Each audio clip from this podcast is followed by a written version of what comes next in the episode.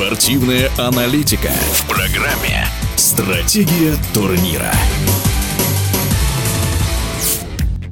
Считанные дни остаются до старта очередного сезона Российской континентальной хоккейной лиги. Грядущий сезон предолимпийский, ожидания от него самые что ни на есть серьезные. На данный момент большинство клубов заканчивают формировать игровые составы, практически каждый день новостная лента пополняется сообщениями о переходе игроков в ту или иную команду. Кроме того, многие клубы продолжают играть на выставочных турнирах и в товарищеских матчах. В преддверии старта сезона мы пообщались с прославленным отечественным хоккеистом, чемпионом мира и обладателем Кубка Канады Ираком Олегом Гемаевым, который поделился своими ожиданиями от сезона 2021-2022 года.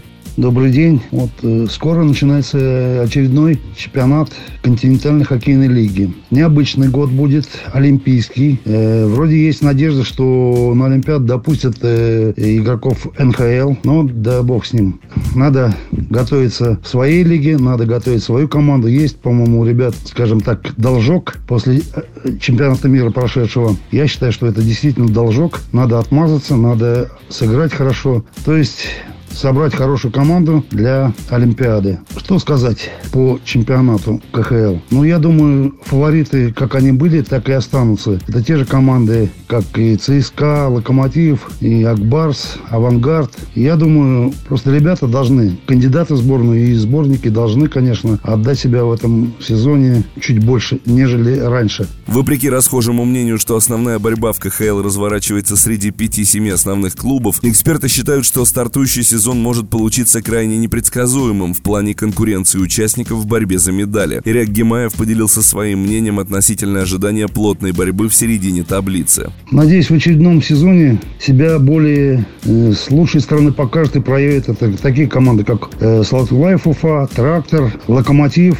Динамо Московская. Я думаю, у ребят амбиции большие, и ребята постараются и проявить себя с лучшей стороны. И я думаю, они потеснят и основных фаворитов своих конференций. Я думаю, эти команды, этим командам есть и сила, и желание побороться за более высокие места в этом сезоне.